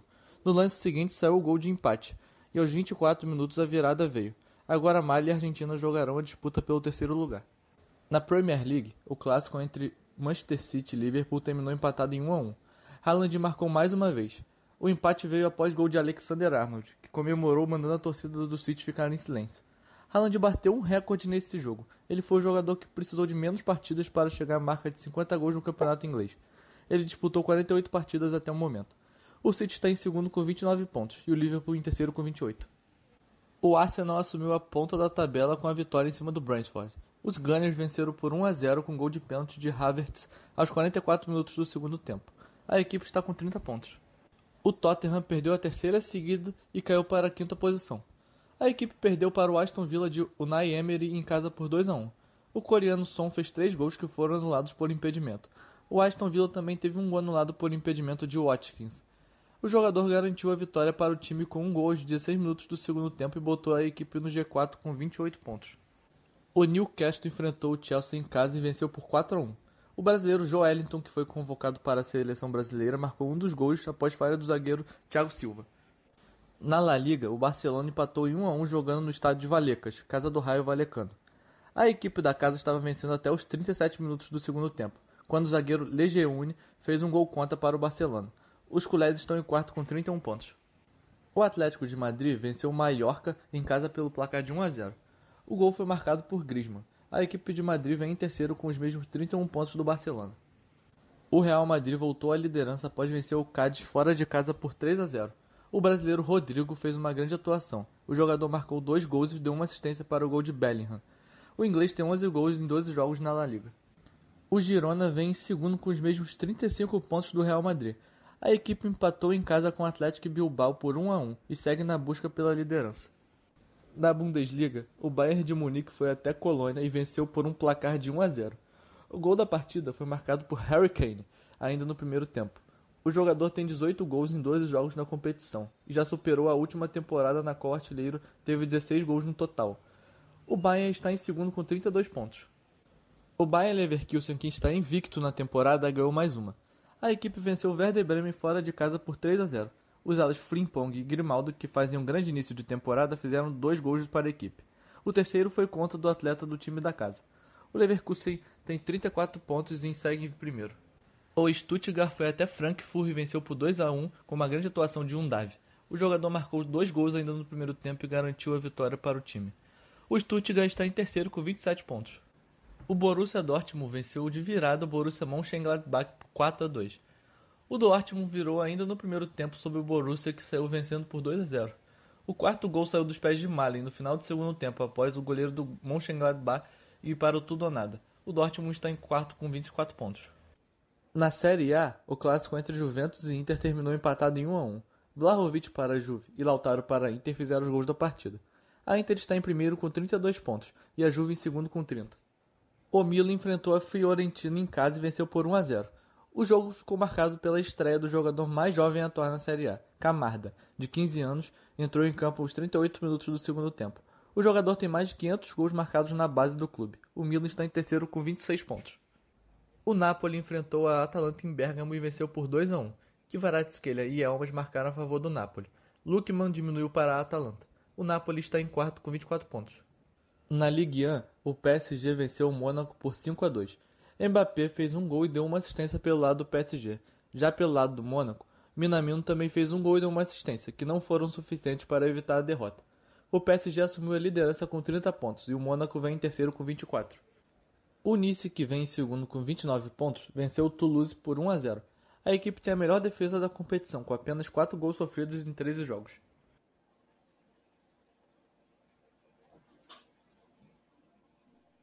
Obrigado, Gustavo, por trazer as informações do futebol internacional. E, cara, é sempre um, prazer assistir Liverpool e Manchester City, Manchester City e Liverpool. E o Haaland é ele, né? Só faltava o Liverpool dos times Big Cities para ele fazer gol, que ele fez. Ele nunca tinha feito gol no Liverpool, só faltava ele, o Liverpool dos times Big Cities, e ele fez. Cara, impressionante que é Erling Haaland, cara. E é um time, assim, que tá muito conciso no que quer dominou o jogo todo. Um a um foi até um pouco injusto com o Manchester City. O Manchester City jogou melhor durante todo o jogo, mas o, o Liverpool é aquele jogo rock and roll que fala do, do Klopp. É contra-ataque, vai para cima, Mohamed Salah, rápido, intenso. E numa jogada que surgiu pelo lado esquerdo, num passe errado, e deu certo, que o Arnold chegou de elemento surpresa pelo meio, bateu cruzado, longe do Ederson fazer a defesa e um jogo que um a um saiu até barato para o Liverpool e escondeu assim o que o quão superior foi o City do, do Liverpool, mas assim também não é tanta superioridade assim, não foi um amasso, foi um, um pouco superior, mas o empate mostra que as estratégias deu certo. O City de dominar o jogo e do Liverpool de conseguir, quando chegasse ao ataque, ser mega efetivo e conseguiu em mais um jogão da Premier League. Que, cara, vai chegando na sua, na sua metade, assim, né, num terço do campeonato, e a gente sabe que tem dois, três candidatos ao título: Arsenal, City e Liverpool. Outro candidato que possa entrar nessa briga vai ser surpresa. Tottenham parecia que seria, mas já caiu um pouco. Aston Villa vem muito bem. O United, Manchester United, vem se recuperando. Nos últimos seis jogos são cinco vitórias e uma derrota. Então, para mim, é esses três: Arsenal, Liverpool e Manchester City. E Elefante Branco caiu, dessa, caiu, da, caiu do, da árvore, o Bernardo, porque o Girona já não é mais líder da, da La Liga. Foi bom enquanto durou, mas o Real Madrid é o Real Madrid, cara. E agora é que nem, é que nem o Manchester City deixou chegar como líder. É muito difícil deixar de ultrapassar o Real Madrid. Mas foi bom ver o time do Girona ser líder da, da, da La Liga por um bom tempo, né, Bernardo? Sim, com certeza. Eu acho que é igual o Palmeiras também, né? Não sei, eu posso queimar minha língua daqui a, daqui a três horas, mas. É, você está falando com um prazo muito curto de validade. É, não, mas eu vou, vou me arriscar. Tu se arrisca com o Verstappen, se arrisca com todo mundo, eu vou me arriscar com o Palmeiras também. Mas é aquilo, né? O Girona também tem 35 pontos e perdeu a liderança por causa de um empate contra o Bilbao e o Real Madrid ganhou. Mas ainda tá na, tá na cola, né? Tem 35 pontos, o Real Madrid realmente ele não dá mole, mas é uma sensação que só da gente ver na próxima Champions League, eu acho que já vai ser muito bom, né? Muito legal. Assim. E além disso, é um, é um time que tem dois brasileiros, o Ian Couto, né? Também já foi convocado, o Tavinho também brilhando, então um time que é, além de você ter uma surpresa é, na, na La Liga disputando com o Real Madrid, com o Barcelona, com o Atlético de Madrid, você tem brasileiros surgindo aí e despontando como novidades, é algo sempre muito bom da gente estar tá acompanhando. Mas é isso, Gabriel, de futebol internacional, agora a gente vai passar para o mundo da Fórmula 1, do automobilismo, porque a gente teve o último GP da temporada, fechando aí o ano da Fórmula 1. E quem traz mais notícias é a nossa repórter Letícia Mose.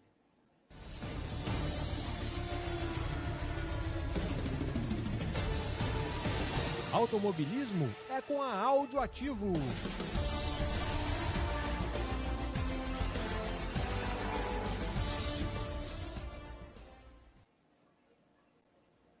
Temporada de 2023 da Fórmula 1 terminou na manhã do último domingo, dia 26, com o GP de Abu Dhabi. A Fórmula 1 ouviu pela 19ª e última vez em 2023 o hino da Holanda, após a, a vitória de Max Verstappen. Charles Leclerc foi segundo, apesar de ter cedido sua posição a Sérgio Pérez para tentar impedir o vice-campeonato de construtores da Mercedes. Mas a punição de 5 segundos do mexicano por bater em Lando Norris pôs George Russell no pódio, confirmando o resultado da equipe alemã, que fecha o ano sem vencer pela primeira vez na década. Na briga pelo vice-campeonato mundial, o fato de Russell terminar em terceiro e Lewis Hamilton em nono valeu o vice-campeonato de construtores para a Mercedes contra a Ferrari. Max dominou grande parte da temporada, deixando de vencer só em três provas, os GPs de Arábia Saudita e Azerbaijão, para seu companheiro de Red Bull Sérgio Pérez, e apenas uma para o piloto de outro time, Carlos Sainz da Ferrari, em Singapura. Considerando também as corridas sprint, fora Pérez, apenas Oscar Piastri da McLaren desafiou Verstappen, vencendo a prova curta do Qatar. A Red Bull encerrou o ano com 860 pontos. Verstappen ficou com 575, marca recorde na Fórmula 1. Pérez selou seu vice-campeonato com 285, 51 a mais que Hamilton, terceiro na tabela. Fernando Alonso ficou em quarto lugar, com 206 pontos. Agora, vice-campeã Mercedes fechou o ano com 409 pontos, só três a mais que a Ferrari. E em quarto ficou a McLaren, com 302 pontos. A Fórmula 1 tem mais uma obrigação a cumprir em 2023 os testes de pós-temporada, marcados para Abu Dhabi no dia 28 de novembro. E a temporada de 2024 está marcada para começar em 2 de março com o GP do Bahrein. Volto com você, Bernardo. Muito obrigado, Letícia, pelas informações do automobilismo. E a gente encerra nessa temporada, título de Verstappen, melhor equipe, a Red Bull com zero novidades. Mas o que eu queria te perguntar, Gabriel, para a gente já projetar essa próxima temporada com alguma expectativa, que você falasse um pouquinho sobre, eu acho que é a maior esperança é, é de piloto brasileiro, da gente ter no futuro alguém, é o Drogovic, né? Eu queria que você falasse um pouquinho sobre ele, porque ele surgiu na lista outro dia, aí eu queria que você explicasse a situação. Bom, ele é o piloto de, ele é o piloto reserva da equipe da Aston Martin.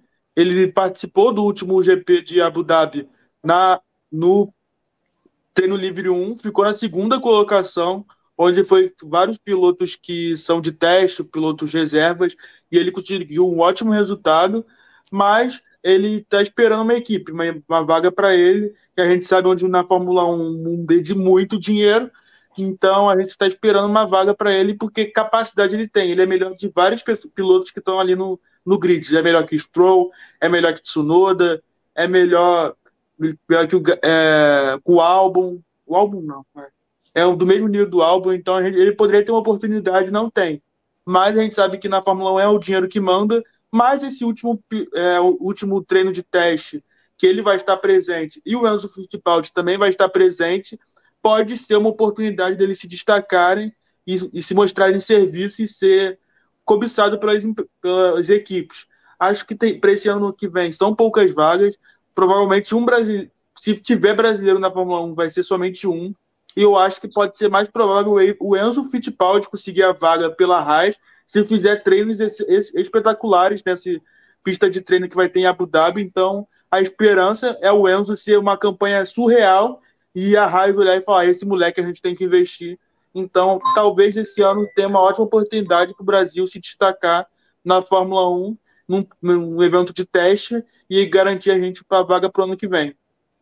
É, é o que a gente espera muito, né? Algum piloto brasileiro aí na próxima, na próxima temporada a gente não vê há tem tempo, né? Desde o. Acho que o Felipe Nasser, né? Foi o último. O último piloto a, a competir. O Felipe Massa também ainda estava junto com o Felipe Nasser. Então foram os últimos brasileiros que a gente viu na Fórmula 1. Então já faz o quê? Seis anos que a gente está sem brasileiro na Fórmula 1. Então já, tá, já tô com saudade de ter um brasileiro na Fórmula 1. Sim, com certeza. Mas agora dando sequência ao nosso programa, Gabriel, pedindo aqui da Letícia, vamos falar um pouquinho de tênis com a nossa repórter Alice Fernandes, que vai trazer um pouquinho das novidades que rolaram na semana tênis. Boa tarde, Bernardo e Gabriel. Boa tarde a todos que nos acompanham. Vim atualizar vocês, mais uma vez, sobre o que está rolando no mundo do tênis. Nessa última semana, rolou as fases finais da Copa Davis de 2023, a maior competição por equipes do esporte. É a Copa do Mundo de Tênis. Ela é jogada por times de diversos países e tem sistema de eliminação direta. Os confrontos são definidos por dois jogos simples, com dois tenistas de cada país, e, em caso de empate, cada país levando uma, os atletas se unem ao compatriota e fazem um jogo de duplas. A ESPN esse ano não transmitiu as partidas para o Brasil. No entanto, o evento gerou grande mobilização na comunidade. As quartas começaram no dia 21, mas as partidas mais notáveis aconteceram na quinta-feira, dia 23, com os confrontos da Itália de Sinner e da Sérvia de Djokovic, que retornavam da Finals. A Finlândia passou do Canadá por uma partida simples e uma de dupla, e a Austrália repetiu o mesmo placar em cima da República Tcheca. A Itália conquistou o ponto decisivo na partida de duplas ao vencer a Holanda por 2 a 1, se classificando para a semifinal. A dupla Yannick Sinner e Lorenzo Sonego venceu a dupla Taylor Griexpor e Wesley Korruf em dois sets disputados, em um duelo decisivo nas quartas de finais.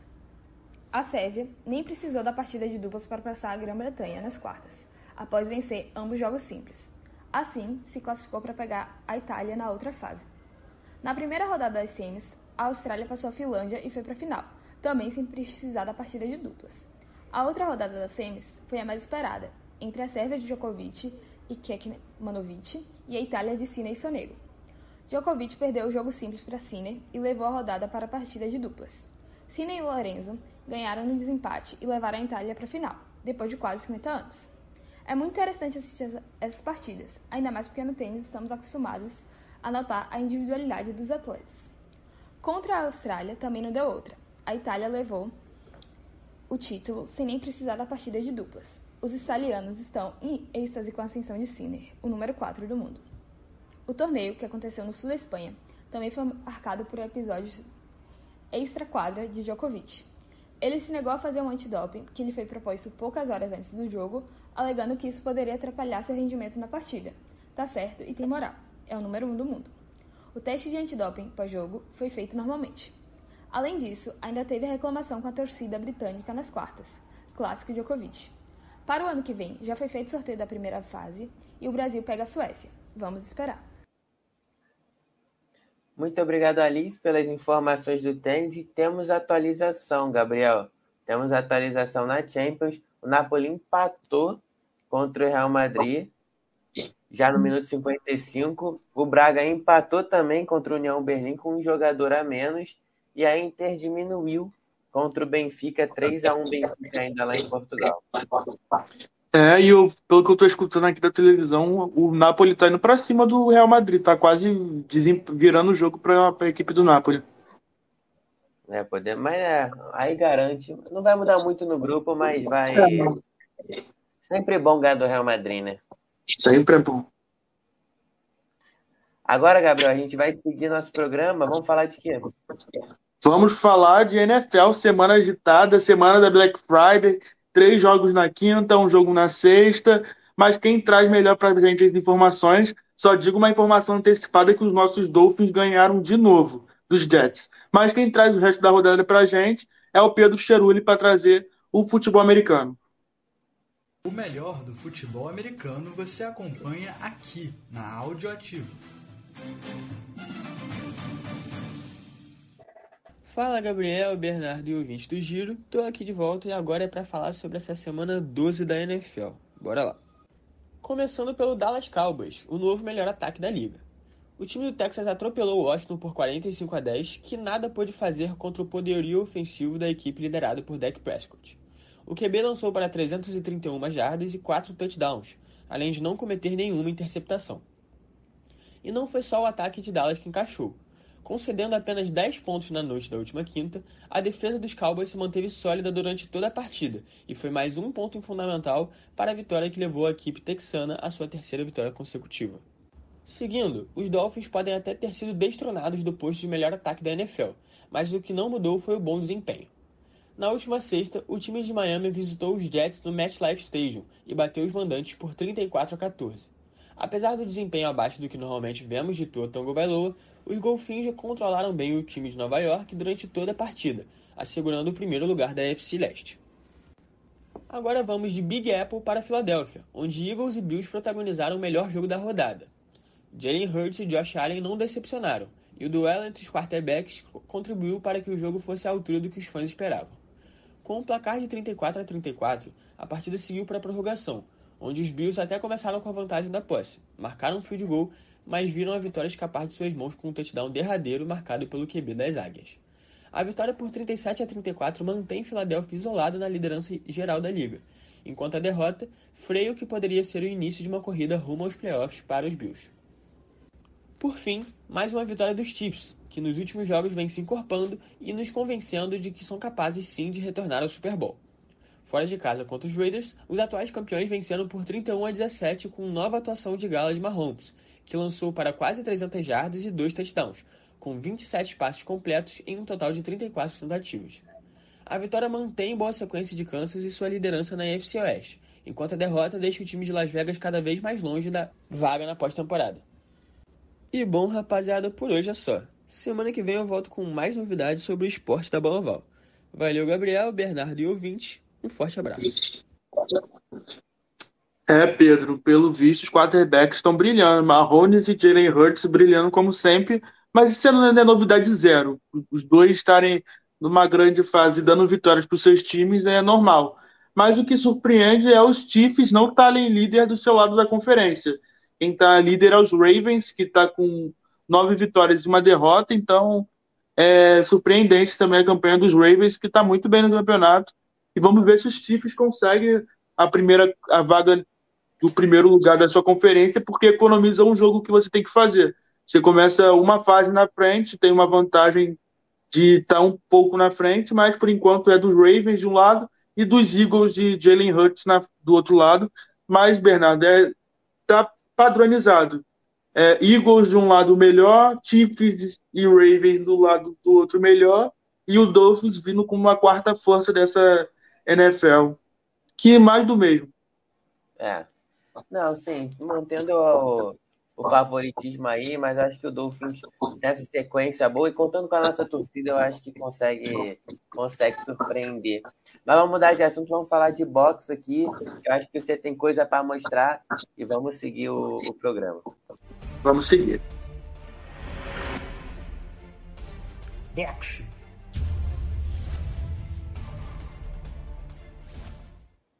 E quem traz as principais informações do boxe é o nosso repórter Arthur Nassi. Boa tarde novamente. Estou voltando aqui agora para falar um pouco sobre o mundo da luta, trazendo as novidades semanais sobre MMA e falando aqui dos resultados das lutas que a gente abordou semana passada. É, pela PFL, o brasileiro Gabriel Braga acabou perdendo para o peruano Jesus Pinedo. A luta que aconteceu na última sexta-feira à noite, em Washington, e ele viu sua invencibilidade cair depois de 12 triunfos do MMA. É, ele perdeu a luta por nocaute, a luta acabou sendo paralisada aos 58 segundos do terceiro assalto, mas mesmo respeitando a decisão do árbitro, o Gabriel ele acha que a luta poderia ter durado mais tempo, por alguns mais segundos, que possibilitariam ele mudar a situação dele. É uma pena pelo Gabriel ter perdido a luta, uma luta, um lutador, um oponente que ele já havia derrotado em outra ocasião, e ele havia dito que era uma luta que não valia apenas o título, mas que pela grande quantia de, de dinheiro, né, premiação, cerca de um milhão de dólares, ia possibilitar ele mudar sua vida.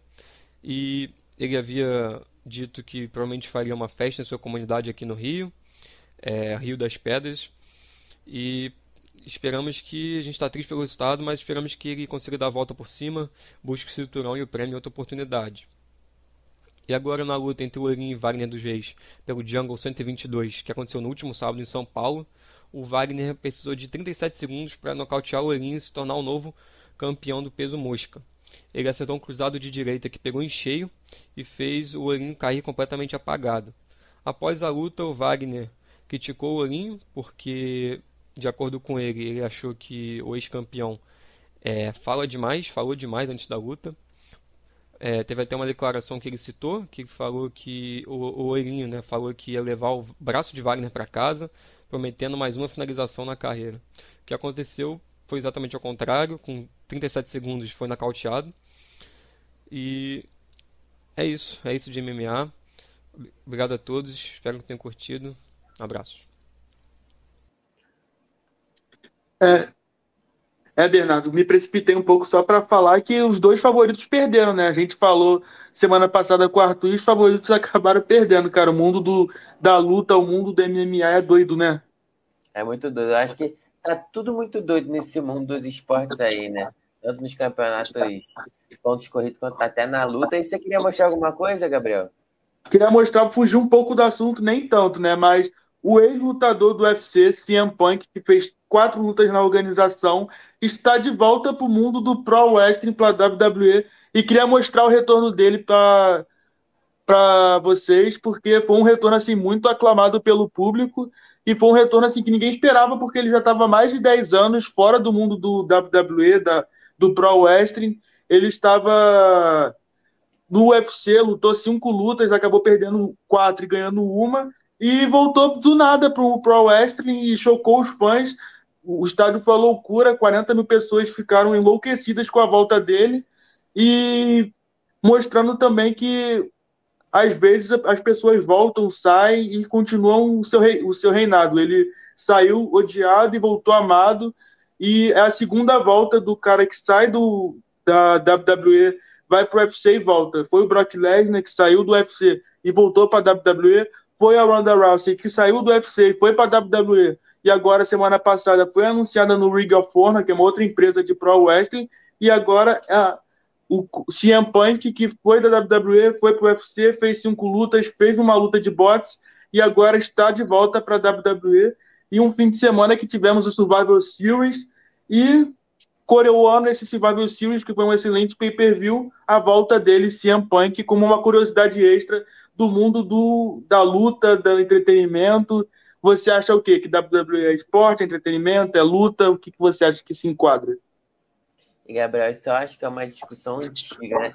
É esporte, né? Não deixa de ser, mas tem esse quê de entretenimento, esse quê da divertimento do público, que é que o americano realmente gosta, né? Eles gostam disso, gostam dessa, dessa loucura nos esportes. Então é, é um esporte que diverte.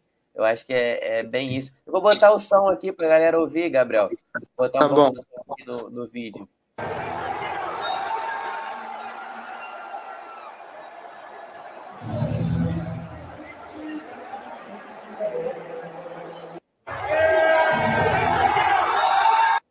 Público, então realmente indo à loucura com essa, com essa aparição mesmo, né?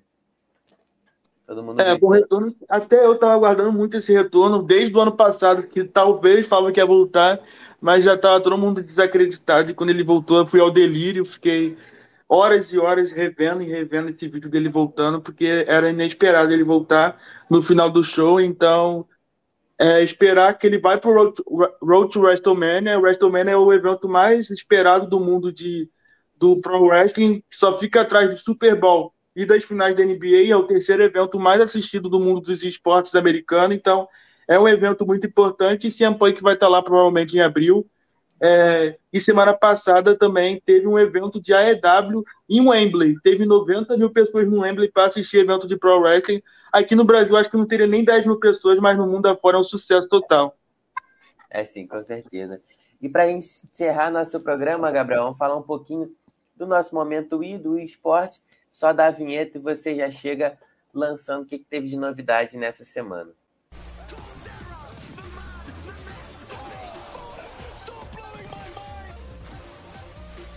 eSports na Audio TV.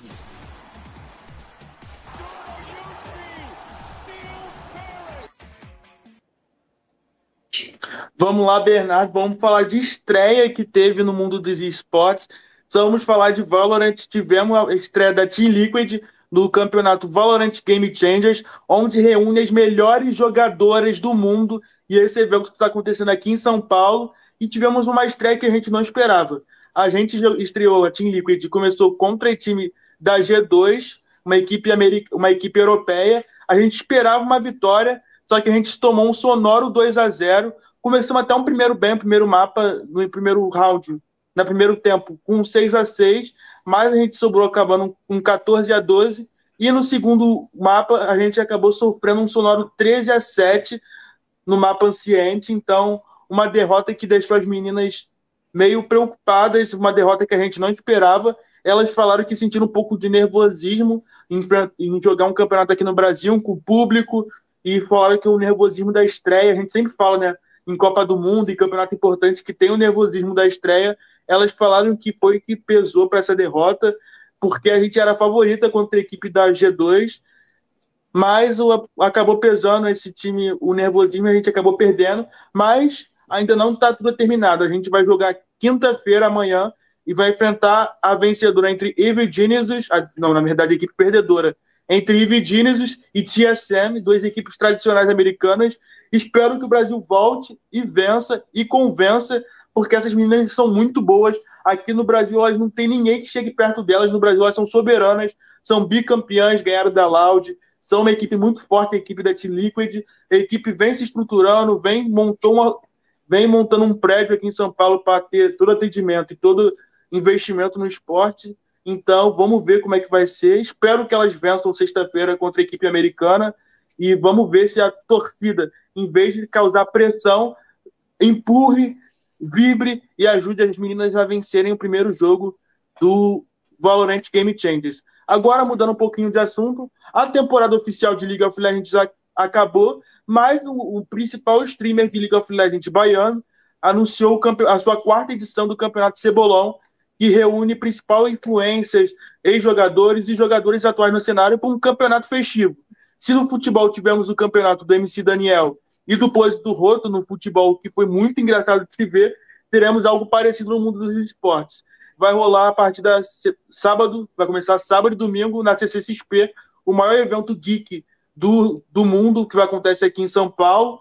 Então, vamos ver como é que vai ser. E de patrocinadores temos apenas o McDonald's, Bernardo. O campeonato é patrocinado pelo McDonald's, então dinheiro não vai faltar e influências também não vai faltar foi anunciado também que o campeão mundial de League of Legends, Corey JJ, vai vir até o Brasil para jogar esse campeonato. Então, dinheiro não está faltando também. Quem tem McDonald's, dinheiro não falta. Corey JJ vem junto com a equipe dele que foi campeã da, da América, com Vicla e com o, o resto da sua equipe finalista, uma equipe coreana que vem jogar aqui no Brasil, surpreendente, uma equipe vindo de fora do Brasil para jogar esse campeonato.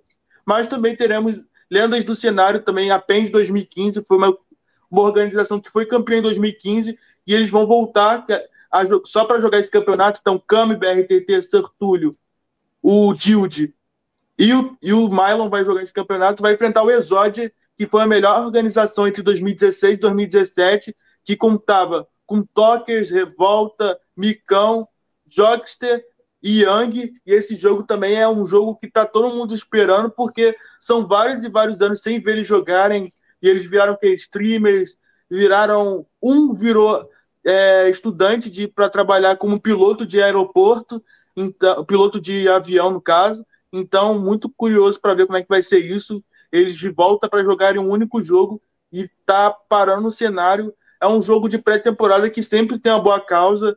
Nos últimos anos, eles ajudaram cachorros desabrigados, ajudaram a é, comprar máscaras na época do Covid, sempre arrecadam dinheiro para ajudar em fins sociais e é uma maneira de ajudar nesse cenário que fica parado agora, né, de, de novembro até janeiro, que começa a nova temporada oficial, tem um campeonato que entretém o público. A gente sempre fica buscando entretenimento e agora teve entretenimento. Agora, duas notícias do mundo do celular que eu vou trazer para vocês. O Brasil estreou no MOBA, no Mundial de of King, e acabou perdendo de 2 a 0 a equipe da Vivo Cage. Uma derrota que foi doída, mas a gente vai tentar jogar na lower bracket e tentar se sobressair e o título também do Flamengo no emulador de Free Fire, que foi muito contestado. O Flamengo foi campeão, o Flamengo Medellín foi campeão da segunda edição do emulador de Free Fire e foi contestado porque a equipe da Fluxo, os Crias, ficaram reclamando de ter sido prejudicado durante o, o campeonato. O, principal, o dono da equipe, o Serol, foi, expôs o áudio do seu treinador da equipe de emulador reclamando de diversas coisas, que teve remake durante um, um, uma, uma das partidas e que teve um cheat, um bug que eles usaram para se aproveitar, não a equipe do Flamengo, uma outra equipe, mas que acaba prejudicando a equipe da Fluxo, a equipe dos Crias, e a equipe da Nós também teria se usado desse se usado desse artifício para se dar bem durante o campeonato. Então foram essas as principais informações do mundo dos esportes que foi do celular ao Valorant, mais de tudo a gente passa aqui. É isso, Gabriel. Muito obrigado pelas atualizações aí do Momento I de hoje. Para encerrar nosso programa, dia 29 de novembro, chegamos ao final dessa edição do Giro dos Esportes. E para a gente encerrar, a gente precisa dar musiquinha, né, Gabriel? Senão não tem graça. Então não dá musiquinha para encerrar. Vamos botar o irem audioativo nas redes sociais, arroba audioativo.eco. Queria agradecer a todos os repórteres que participaram e a você, ouvinte, que nos prestigiou mais uma vez. Mas antes de encerrar, preciso pedir para que se inscreva aqui no canal Audioativo e clique no sino para ser avisado quando um programa ou transmissão estiver começando. Além disso, acesse nosso site www.audioativo.com para poder ouvir todos os programas da casa e seguir a gente, como a gente já falou, no nosso Instagram aqui, audioativo.eco. É isso, Gabriel. Muito bom programa e até a próxima quarta-feira. Até semana que vem, Bernardo. Obrigado, ouvintes. Obrigado, Bernardo, por mais um programa maravilhoso. Valeu, gente. Abraço.